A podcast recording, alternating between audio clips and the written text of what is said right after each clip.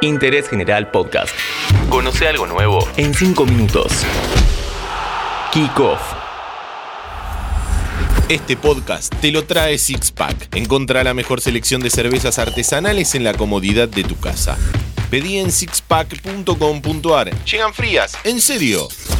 Si hay algo de lo que un hincha se pone orgulloso es de sus colores, su camiseta y su cancha. Y referido a este último ítem, vamos a conocer estadios emblemáticos que ya no existen más. Clubes que la pasaban mal económicamente y gobiernos de facto aprovecharon la volada. Acuerdos para hacer viviendas, la catedral del fútbol mundial que ya no está, el estadio que se construyó para un mundial y hoy solo queda la imagen en las figuritas. Sean todos bienvenidos a un nuevo podcast de interés general.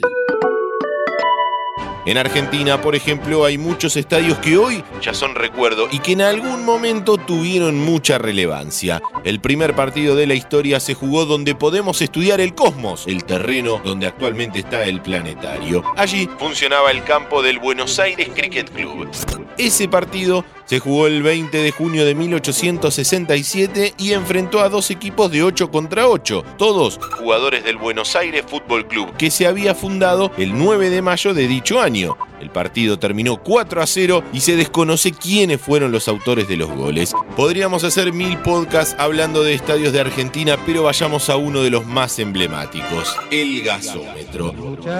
Ubicado en Avenida La Plata e Inclán, fue inaugurado en 1916 en un San Lorenzo 2, Estudiantes de La Plata 1. En 1979, más precisamente el 2 de diciembre, el Ciclón empata 0 a 0 con Boca y es el último encuentro que juega ahí. La institución atravesaba una profunda crisis económica que terminó con el remate del predio y la dictadura que gobernaba nuestro país haciendo su parte para que esto suceda.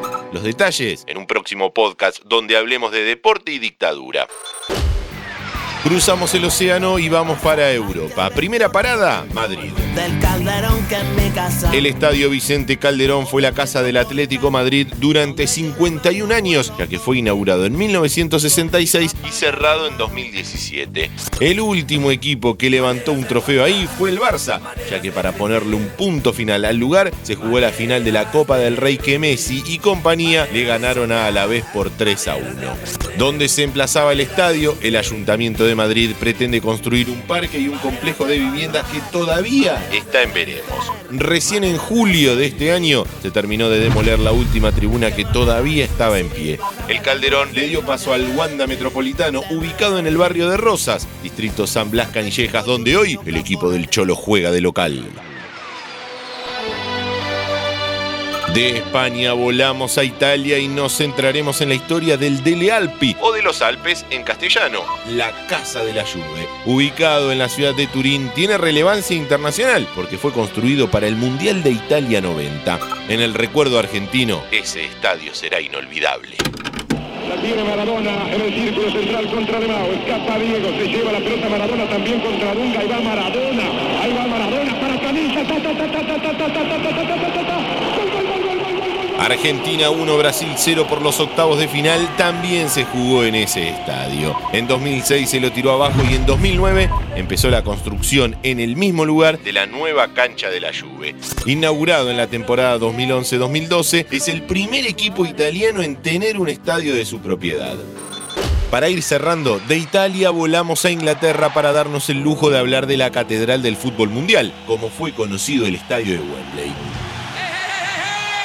Fue lo que se conoce como un estadio multipropósito, ya que se realizaron eventos de todo tipo, pero el fútbol tuvo su lugar destacado. Sede de cinco finales de Copa de Europa, también fue el estadio que albergó la final de la Copa del Mundo en 1966. El último partido que se jugó fue el que disputaron Inglaterra y Alemania en el año 2000, que terminó con victoria alemana por 1 a 0. En 2002 se lo tiró abajo para construir el nuevo estadio de Wembley. Seguramente, mientras era tirado abajo, todavía retumbaban los acordes del emblemático show de Queen del año 1986.